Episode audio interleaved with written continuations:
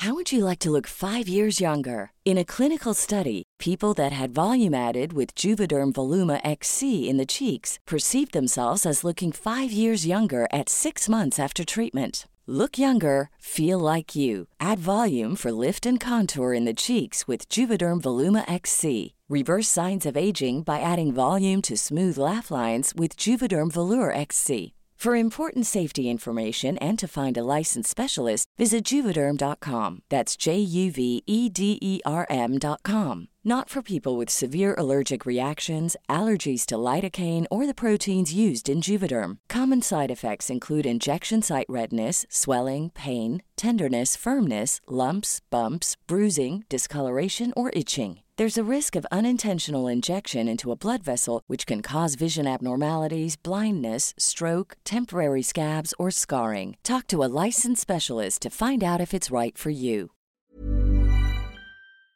En el episodio de hoy vamos a conocer la historia de Laura Barhum, una amiga a la que amo. Nos va a contar cómo lidió con el bullying desde los 12 años y cómo este tuvo repercusiones bastante difíciles en su vida, pero también cómo de esta situación aprendió y hoy es la mujer tan increíble que es. Bienvenidos, bienvenidas y bienvenides. Hola Milau, ¿cómo estás? Juanjo, feliz, tan contenta de, estar en tu proyecto y tú eres una persona súper especial y desde el principio cuando pensamos en quiénes invitar a ese gran lanzamiento de Bye Bye Bullying que lo estabas mencionando ahorita, pensamos en ti porque también eres un vocero de aceptarnos, de querernos, de darnos muchísimo amor a nosotros mismos y de eso se trata también Bye Bye Bullying. Ay, gracias. bueno, primero pregunta obligada de así me siento, ¿cómo estás hoy? ¿Cómo te sientes? Feliz, contenta, como en un montón de cambios, eh, trabajando muchísimo y creo que estoy en una etapa en la que estoy trabajando en mis cosas, que eso es increíble. Ay, qué bonito. Eso es increíble. Siempre, bueno, tuve mucho tiempo trabajando para el concurso nacional de belleza, trabajando para el país, porque uno ahí se siente trabajando para el país, trabajando para un canal, trabajando siempre como con alguien más, pero justo ahorita siento que estoy en mis ideas, en mi creatividad, entonces estoy súper contenta. Ay, qué bonito, me encanta eso. Pues bueno, qué bueno que te sientas así. Oye, Milau, siempre me gusta hacerles una pregunta cuando empezamos a conocer historias de vida, cuando traigo amigos, eh, y es que nos acompañen a recorrer un poco su historia de vida. ¿No? Cómo creciste, cómo llegaste a este mundo, quiénes te acompañaban. Y me acuerdo mucho porque conocí tu historia también en el evento en el que nos conocimos, que la cuentas de una forma divina. Y me encantaría que la pudiéramos compartir con todos en Así Me Siento. Bueno, sí, eh, de una. Yo creo que para mí mi más grande arma frente al mundo han sido mi familia. Mi familia desde el principio, mi papá, mi mamá y mi abuela, yo siempre los describo como mi equipo de apoyo me enseñaron tantas cosas desde el principio. Siempre menciono a mi mamá como la de la disciplina, la de la pauta, la de toca hacer esto, toca hacer las tareas para poder salir a jugar.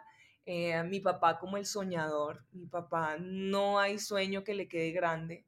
De verdad, siempre lo vi con, con proyectos tan ambiciosos y a mi misma mamá ahí como decir, uy, yo no creo que la logremos y él siempre lográndola con mucho trabajo.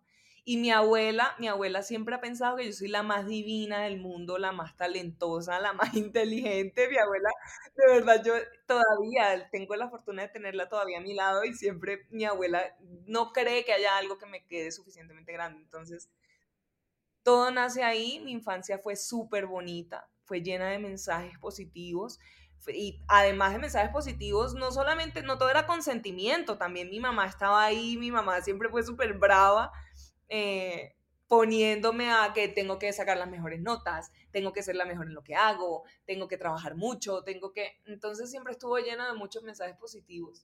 Y creo que gracias a eso sobreviví luego a, la etapa que, que más ha, ha, relucido ahorita y que más he estado mencionando justo por Bye Bye Bullying, cuando, cuando empecé a sentirme tan insegura y cuando luego en el colegio, esto fue como a los 12 años, plena preadolescencia, plena preadolescencia, eh, cuando empezaron a molestarme y ya empecé a, notar que estaba gordita, que era muy alta, que tenía un lunar feo, que mi verruga, que tantas cosas que luego me dijeron, si no hubiera sido por ese equipo de apoyo, yo no la hubiera sobrevivido, porque sí me llegó a afectar muchísimo.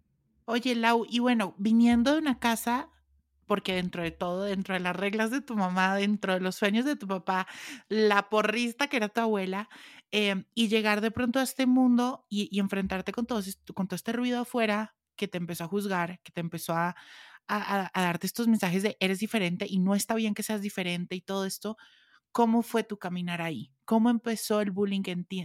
¿Cómo empezaste a recibirlo? ¿Entendías que era bullying en ese momento? ¿Cómo fue tu historia ahí?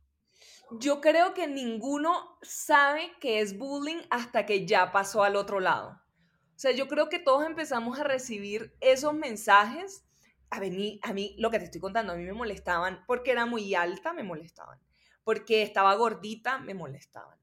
Por mi pelo, yo tenía demasiado pelo y era como muy alborotado. Yo de verdad que no había forma de tener mi pelo bonito y además en Cartagena con aquella humedad yo era más falda. Por eso me molestaban me molestaban porque me gustaba cantar, entonces también comentaban que, ay, que yo no cantaba tan bonito, que qué pena. Tantas cosas.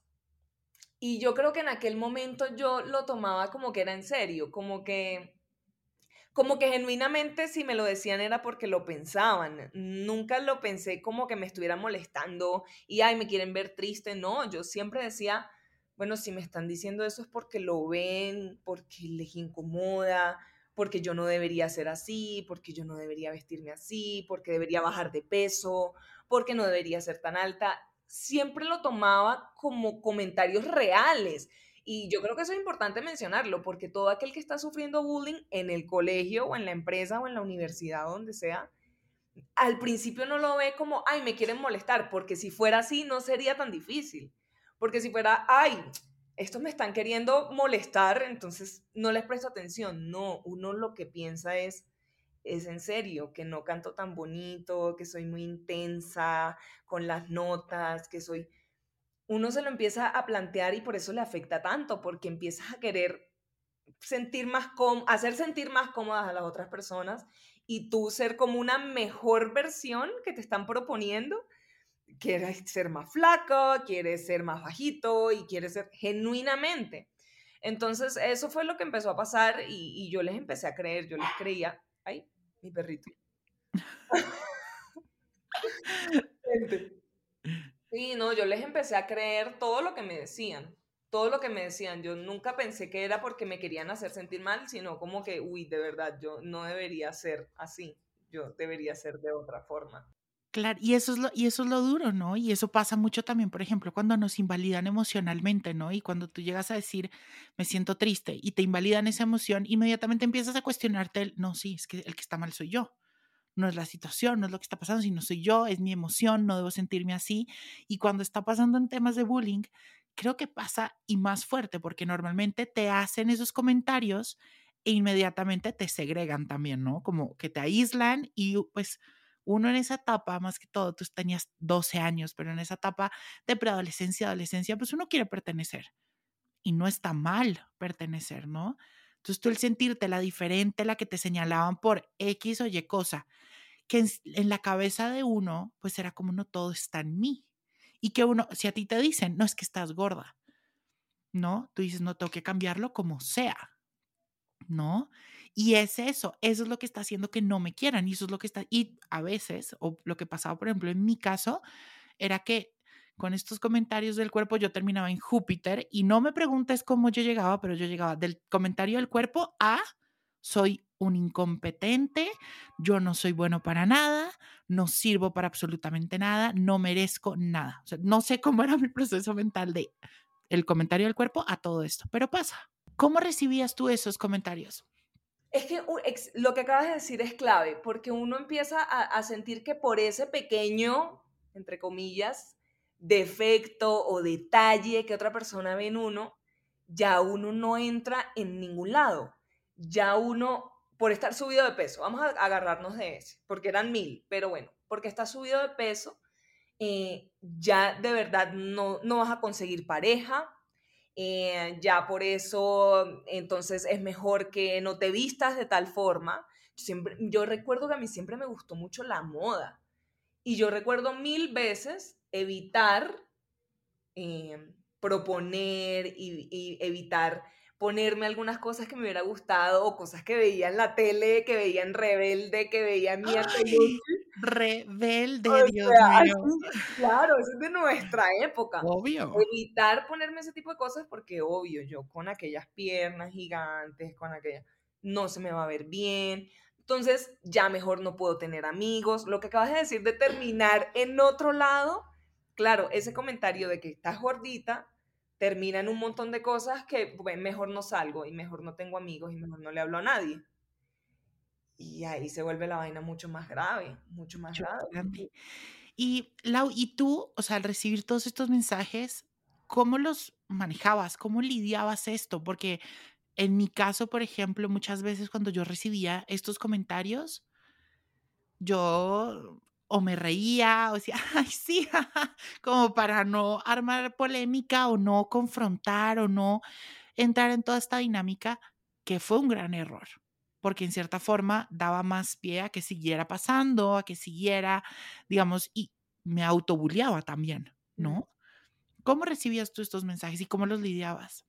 Yo también me reía, o sea, yo era igual a ti, yo me reía y me acuerdo cuando me hacían eh, una broma con mi lunar, me hacían que me mataban un mosquito, muchas veces me dolía, o sea, realmente me quedaba la cara colorada, ¿me entiendes? Una cachetada. Muy grave, claro, yo también me reía.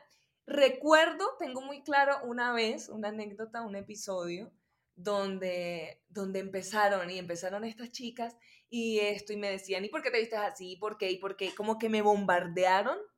Y me acuerdo que yo les dije, porque se me hinchan las ganas. Me acuerdo, me acuerdo la frase. Y esa frase también fue motivo de burla. Ah, porque se le hinchan las ganas. Sabes, como que no hubo yo nunca encontré cómo parar. Nunca encontré si siendo grosera o si poniéndome brava o nunca encontré porque todo terminaba siendo también chiste. Ya de verdad no me tomaban en serio. Ya de verdad, o sea, ni viéndome brava, decían como, uy, no, no, eso nunca pasó. A mí me seguía molestando, si me ponía brava, era peor, o sea, más risa causaba. Entonces, a veces sí la herramienta era reírme también. Entonces, si se van a burlar porque, porque me pongo brava o porque me pongo a llorar, pues me río también, pero el daño era muy grande para mí. Me guardaba todo ese, ese dolor y esa incomodidad para mí. Lau, y en ese momento, digamos que podías hablarlo con alguien, ¿a quién le decías, me está pasando esto, me estoy sintiendo de esta forma? ¿Qué decían también los adultos a tu alrededor? O sea, como que se daban cuenta o, o eran netamente observadores y no hacían nada.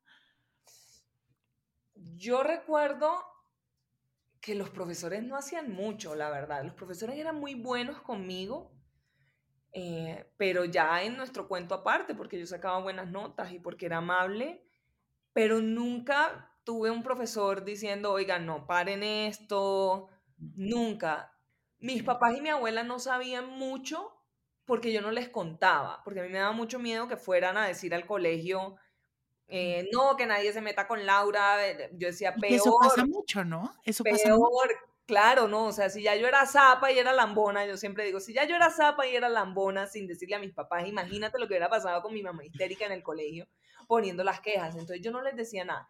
Ellos se preocupaban, por ejemplo, mi abuela entraba en crisis cada que yo le decía que tenía que comer menos. Mm. Ahí era donde ellos reaccionaban. O sea, ellos reaccionaban a lo que terminaba detonando en mí todas esas burlas. O cuando me veía muy encorvada mi mamá, mi mamá siempre se preocupó mucho por mi postura. Siempre. O sea, me metió a clases de modelaje y todo que me las sufrí horrible porque ella quería que me parara derecha porque sabía el daño que me estaba haciendo. Ellos se preocupaban por eso, pero yo nunca les contaba es que me están molestando en el colegio. Ellos se lo imaginaban, pero nunca tuvieron esa confirmación. Ok. Bueno, y ahí me gustaría preguntarte, eso era mi, segunda, mi siguiente pregunta para ti. Bueno, todos estos mensajes súper violentos, además, que, que, recibías, ¿realmente tú los, los volviste a acciones? O sea, ¿tuvieron una repercusión en ti? ¿De qué forma? Ahorita nos estás diciendo, empezaste a decir, tengo que comer menos. Que yo también, de tu abuela, una niña de 12 años, me llega a decir, tengo que comer menos. Y me espanto, 100% uno, Creo que también porque, bueno, pues he pasado por diferentes cosas y ya tengo otra conciencia. Y hoy mi prima de 12 me llega a decir tengo que comer menos. Le digo, no, no, no, te esperas un momento y nos sentamos a hablar. Como así. Pero ¿cómo fue en tu caso? Bueno, empezó a pasar eso y, por ejemplo, yo recuerdo de las cosas más graves que hoy volteo, miro atrás y digo, uy, ¿yo dónde caí? Recuerdo que gracias a todos estos comentarios, gracias a ellas, yo descubrí un eh, blog en internet y en ese blog era de anorexia y bulimia. Entonces ahí lo que te explicaban entonces a contar calorías. Imagínate, yo a los 12 años, 13 años, yo ya empecé a mirar en la parte de atrás de los empaques y entonces, por ejemplo, decían cosas muy graves que era como tienes que comer máximo 500 calorías en el día.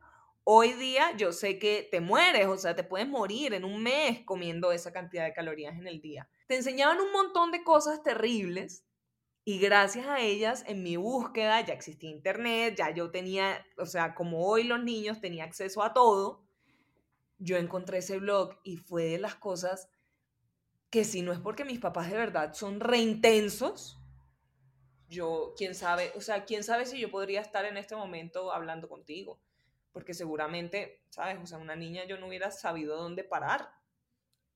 Entonces, ese es de los momentos más fuertes. Con mi pelo, por ejemplo, me acuerdo también que yo soñaba con quitármelo y ponerme pelucas. Imagínate. yo decía, no, mejor me quito mi pelo, me rapo y así me pongo pelucas y ese pelo va a ser más bonito. Qué brutalidad. O sea, Mom deserves the best, and there's no better place to shop for Mother's Day than Whole Foods Market. They're your destination for unbeatable savings, from premium gifts to show-stopping flowers and irresistible desserts. Start by saving 33% with Prime on all body care and candles. Then get a 15-stem bunch of tulips for just $9.99 each with Prime. Round out Mom's menu with festive rosé, irresistible berry chantilly cake, and more special treats. Come celebrate Mother's Day at Whole Foods Market.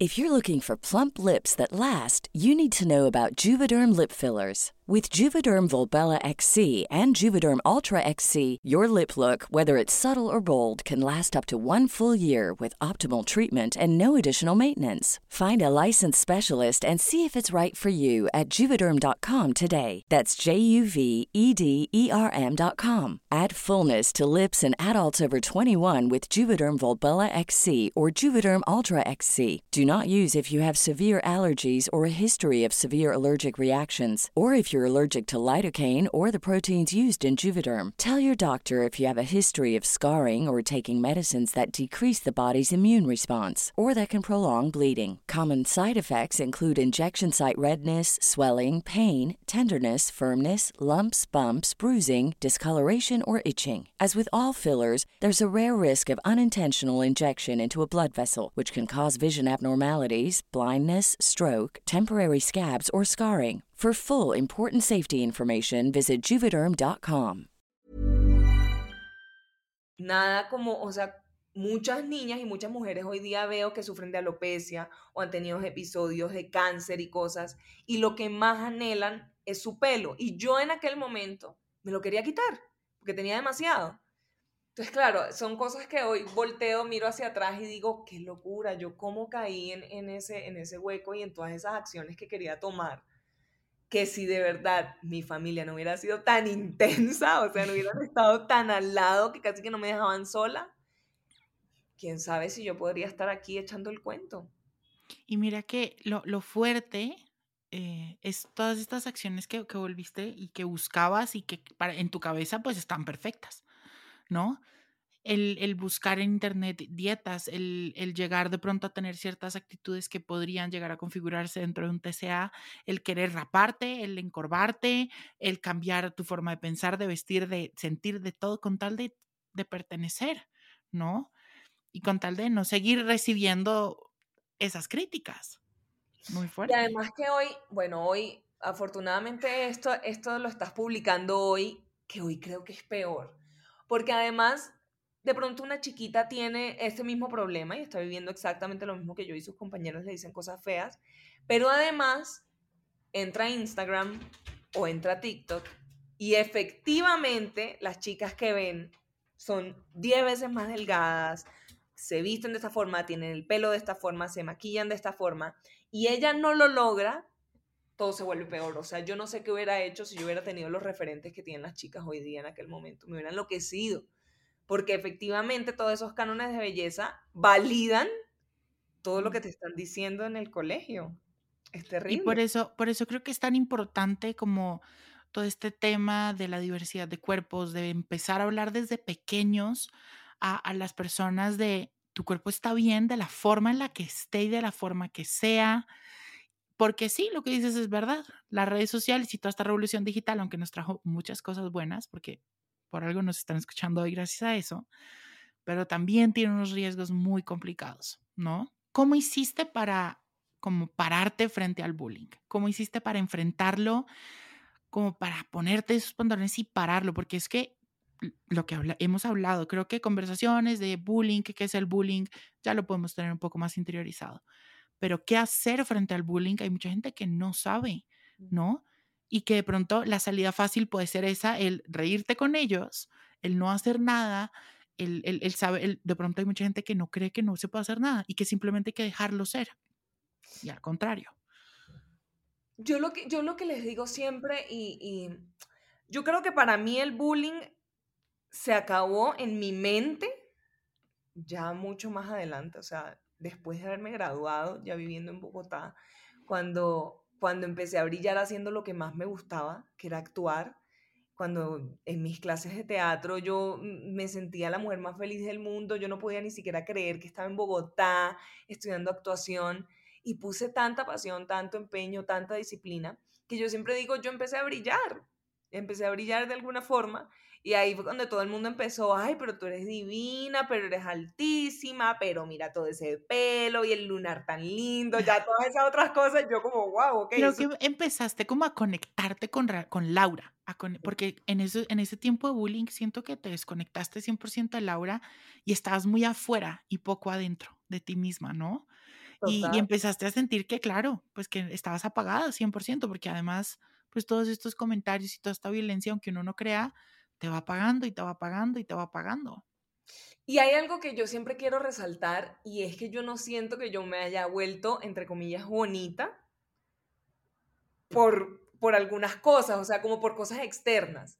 Yo siento que yo me empecé a ver bonita porque hacía lo que más me gustaba, porque brillaba por eso, porque lo hacía con disciplina, porque lo hacía con pasión.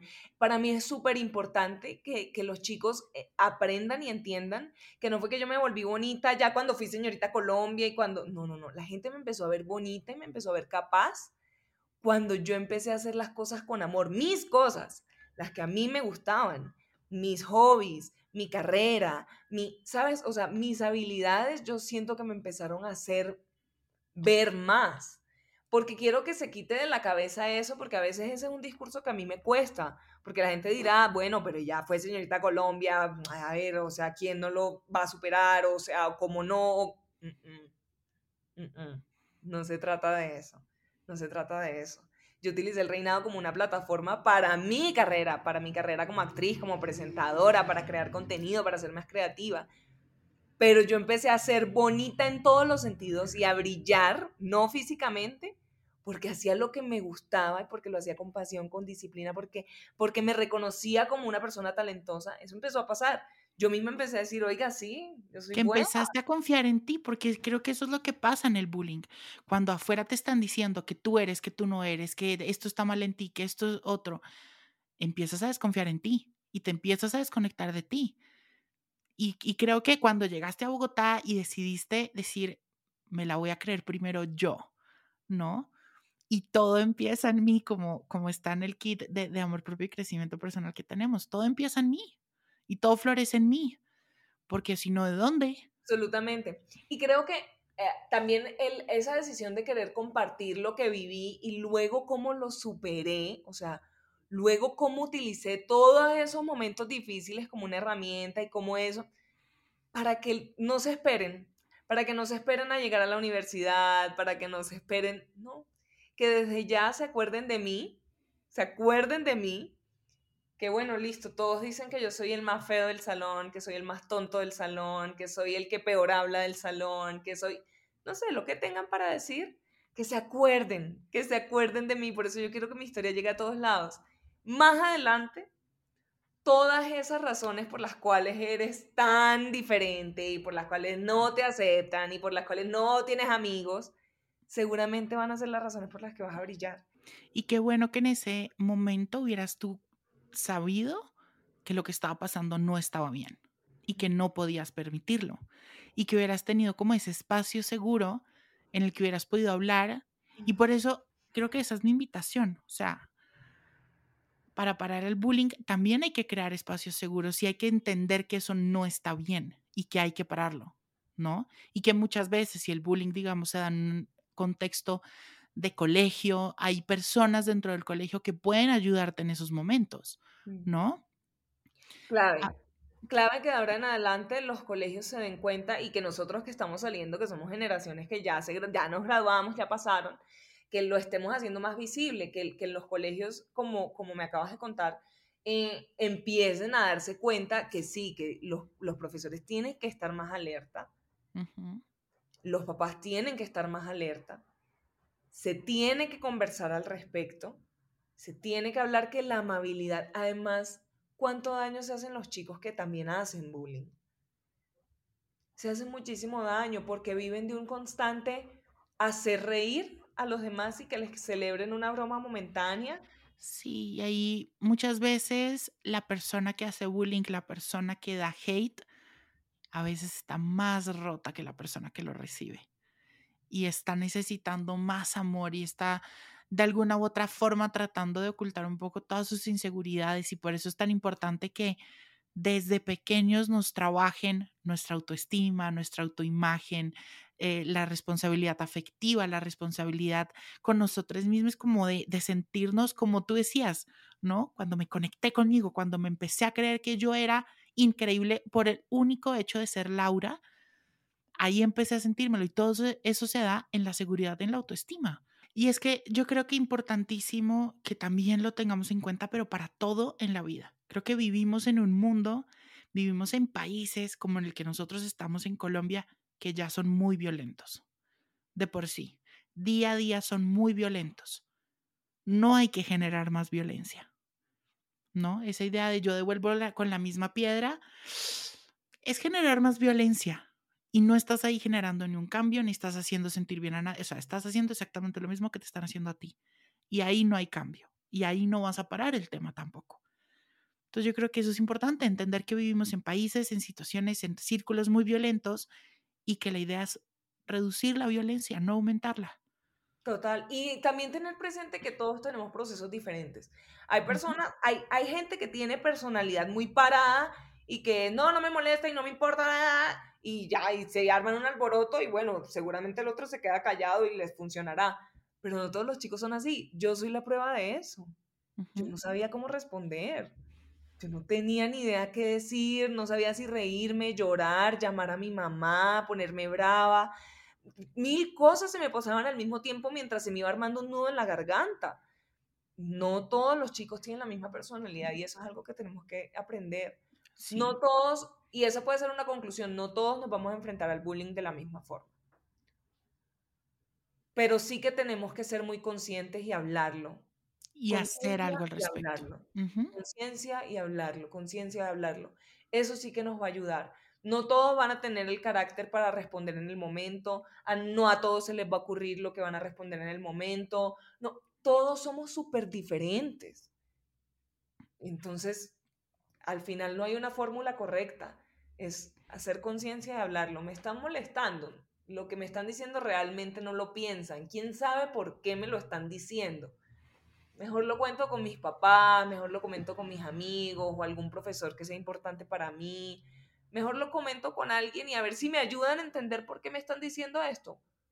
Pero obligar a los chicos a responder con algo en particular no tiene mucho sentido porque todos somos distintos. Oye, Lau, y ahí el tema de los de las personas observadoras del bullying. Yo siempre he dicho que a veces, híjole, hay también los, hay tipos de observadores, ¿no? Pero eh, a veces el observador llega a ser casi igual de violento que la persona que que perpetra el bullying, ¿no? Porque está permitiendo que eso pase. Y hay muchas personas que de pronto en esas situaciones de bullying no saben qué hacer y dejan pasar esas situaciones. ¿Qué le podrías decir hoy a las personas que observan el bullying desde, desde un ladito y no hacen nada? Que sepan que pueden salvar una vida, que se lo tomen así de en serio, o sea, que se lo tomen así de dramático. O sea, que no sea, ay, bueno, está molestando al compañero de al lado. Yo me puedo convertir en un superhéroe si le digo al que está molestando, oye, déjalo en paz. Métete en tus cosas, no sé. O si voy y le digo al profesor, oye, a este pobre lo tienen loco, lo tienen enloquecido, lo hacen llorar todo el tiempo. Alguien que nos ayude. Te puedes convertir en un superhéroe. Importantísimo. Bueno, Lau, ya como última cosilla, em, me gustaría que pudieras hablarle a tu niña de 12 años. ¿Qué te gustaría decirle hoy a Laura de 12 años? Yo creo que tienes que creer en todo lo que piensas y todo lo que sientes. Tienes tantas cosas que decirle al mundo, tantas cosas. Eres tan creativa, tan inteligente, tan alegre. No dejes de sonreír, porque a ti todo te causa gracia, todo te causa risa y te ves preciosa riéndote. Y tienes que creer en todos esos sueños locos que tienes. Cuando ensayas el discurso en los Oscars, cuando ensayas el discurso en los Emmys, disfrútatelo porque eso va a ser una realidad. Tenlo por seguro. La vida te va a ir poniendo los pasos que vas a tener que ir dando. No dejen de hacerlo. Cada que tengas que montar un baile en el colegio, disfrútatelo. No importa que te pongan en la parte de atrás. Eres gigante. Eres grande y no solamente por lo alta que eres, sino por, por la pasión con la que haces las cosas. Todo el mundo te va a ver. Todo el mundo te va a notar. La gente que de verdad lo aprecia te va a aplaudir no escuchas a los comentarios necios, habla más a menudo con la abuela, con tu papá, con tu mamá, habla más a menudo con ellos, cuéntales, no los saques de tu vida, no los saques, no, le, no, no invalides sus opiniones, que ellos tienen la razón, ellos te conocen más que nadie, ellos saben lo talentosa que eres, lo inteligente que eres, todo lo que puedes dar. Eso yo creo que le diría a esa Laura de 12 años. Divino. No, hombre, se me agüitó el corazón. No, se me aguan los ojos. Divino. Lau, gracias. Gracias no solo por abrir tu historia hoy, por toda la apertura, sino gracias por Bye Bullying, que es un movimiento que, que llega a Colombia y que esperemos que llegue al mundo para cambiar toda la perspectiva del bullying y poder tomar acción frente al bullying. Gracias por todo lo que haces. Gracias a ti por abrir este espacio para hablar de uno, porque uno no sabe cuántas personas identificadas. Yo creo que cada vez que vamos caminando tú y yo y te debe pasar lo mismo, uno encuentra miles de espejos y las personas es como a mí me pasa lo mismo, yo siento lo mismo, me pasa lo mismo. Pero claro, como no lo hablamos, entonces tú estás haciendo, generando un liderazgo grandísimo al, hablarlo. Así que gracias, gracias por el espacio. Yo, yo, digo, cuando te encuentras en la historia de los demás, empieza a doler menos. Sí. Te sientes acompañado. Gracias. Toda la información de Lau, contenidos extras a este episodio, toda la información de Bye Bye Bullying, si quieren que esté en sus colegios, instituciones, empresas, etcétera, toda va a estar en el newsletter semanal que se pueden suscribir en juanjosetejada.com, diagonal newsletter o en el caption de este episodio. Mi Lau, te mando mil abrazos y mil besos. A ti y a todos los que nos escucharon. Gracias por acompañarnos.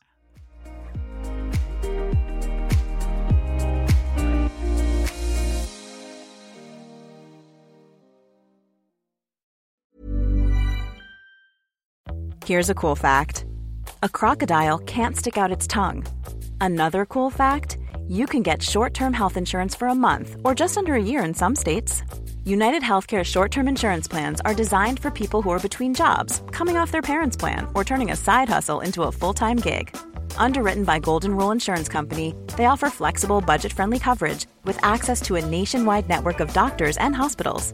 Get more cool facts about United Healthcare short term plans at uh1.com.